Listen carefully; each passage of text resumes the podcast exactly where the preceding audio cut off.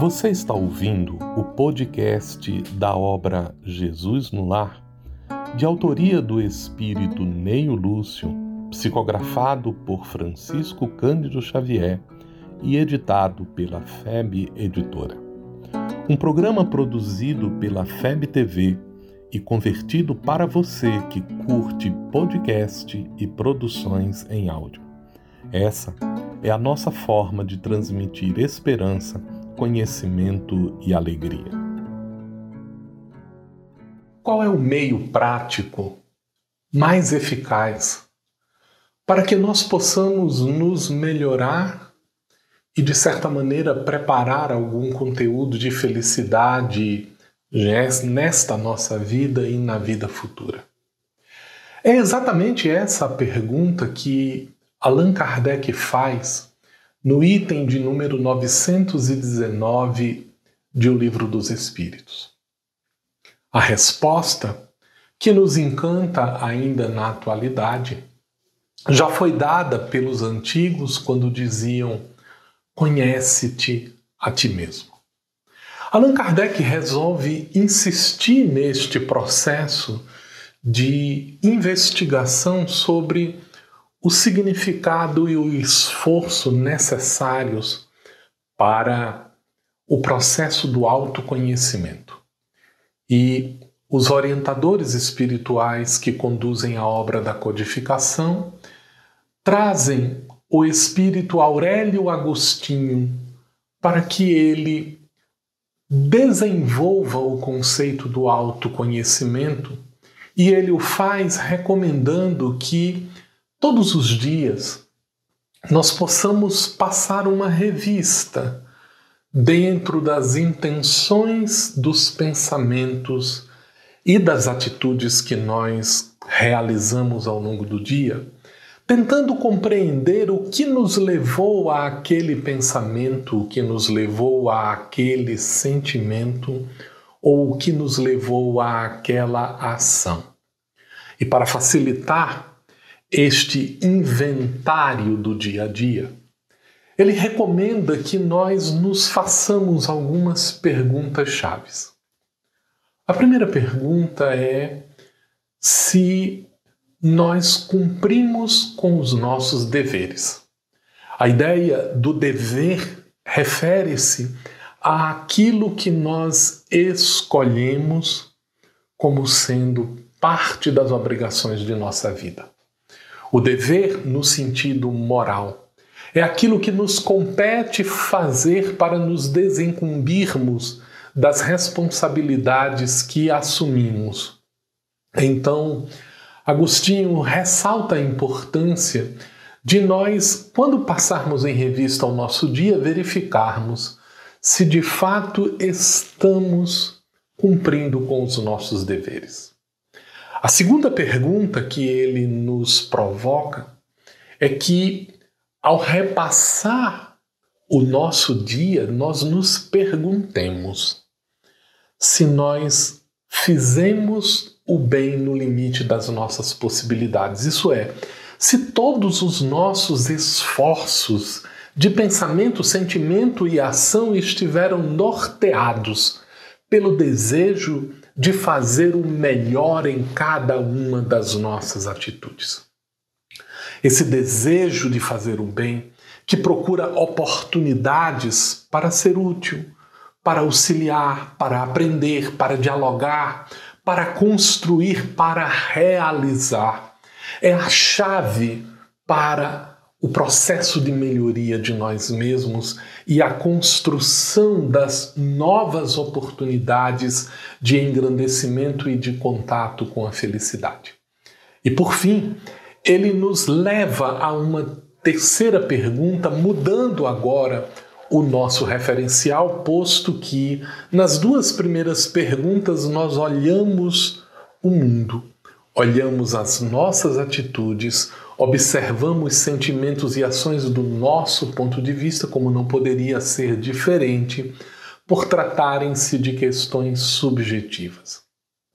Mas ele nos convida a afastarmos-nos do nosso ponto de vista nos colocarmos no lugar do outro e olhando para nós, perguntarmos-nos se o outro tem alguma coisa a reclamar, a criticar, a sugerir melhorias em nossa atitude. Tem alguém que está reclamando alguma coisa na forma como nós estamos agindo? Isso pode ser uma chave para descobrir o que em nós merece uma mudança de atitude. O que exige, talvez, um novo patamar de aprendizado, ou, no mínimo, uma reflexão que nos justifique o motivo pelo qual as nossas atitudes, embora desagradando, estejam em coerência com os nossos propósitos, com os nossos objetivos. Nós estamos estudando o livro Jesus no Lar e no capítulo de número 45, que trata do imperativo da ação, nós vamos identificar uma reflexão a respeito da necessidade que todos nós temos de nos prepararmos para o reino divino. A expressão reino divino exige uma explicação porque, durante muito tempo, nós nos acostumamos a idealizar o reino divino como sendo um lugar para onde vamos depois que morremos. E, na verdade, o reino divino é o universo inteiro. Na verdade, toda a realidade constitui o reino divino. Todos os elementos que compõem o universo e mesmo os diferentes universos que existem, todos eles constituem o reino divino. E a preparação para este reino significa, na verdade, o desenvolvimento de nossas habilidades intelectuais para que possamos compreender as leis que regem este reino universal e para que, de posse do entendimento delas, possamos aprimorar os nossos modos de contribuição, as nossas formas de atuação no dia a dia da vida. E além da compreensão dessas leis naturais, além do desenvolvimento de habilidades para lidar com elas, seja no campo da cognição, seja no campo do processamento afetivo, ambas categorias da dimensão do desenvolvimento intelectual. É necessário que as nossas ações, que o nosso conteúdo moral faça parte deste processo de transformação e então o elemento do autoconhecimento proposto como meio prático e eficaz de nós nos melhorarmos, ele só terá efeito se nós fazemos esforços de atitude. A ação é um imperativo.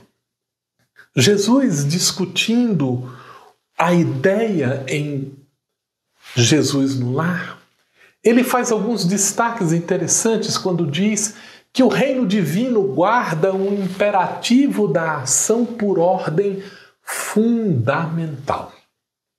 Sem que nós nos proponhamos a agir, a demonstrar aquilo que nós aprendemos, a assumir uma atitude dentro da qual aplicamos aquilo que desenvolvemos intelectualmente, aquilo que educamos afetivamente, aquilo que desenvolvemos como habilidades de interação com a realidade, nós não consolidaremos o nosso processo de desenvolvimento.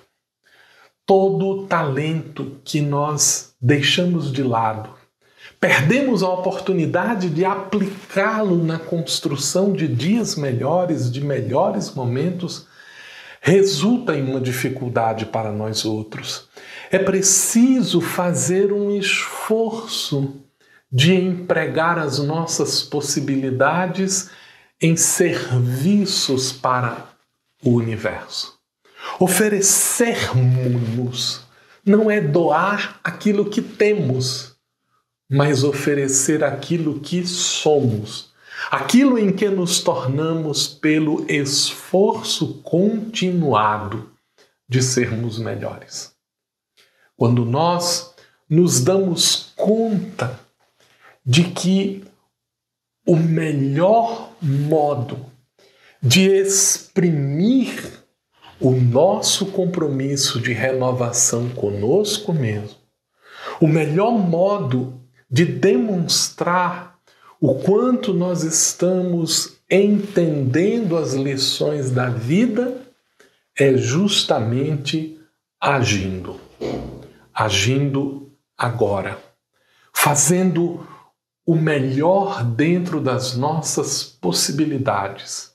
E quando ao final do dia visitarmos o nosso conjunto de atitudes, de sentimentos e de ações, que nós possamos dizer para nós mesmos: hoje eu fui melhor do que ontem e amanhã pretendo ser melhor do que hoje. Essa foi mais uma produção da Federação Espírita Brasileira. Para saber mais, siga FebTV Brasil no YouTube, Facebook, Instagram e TikTok e o arroba no Instagram. Ative os sininhos para receber as notificações e ficar por dentro da nossa programação. Um grande abraço e até a próxima!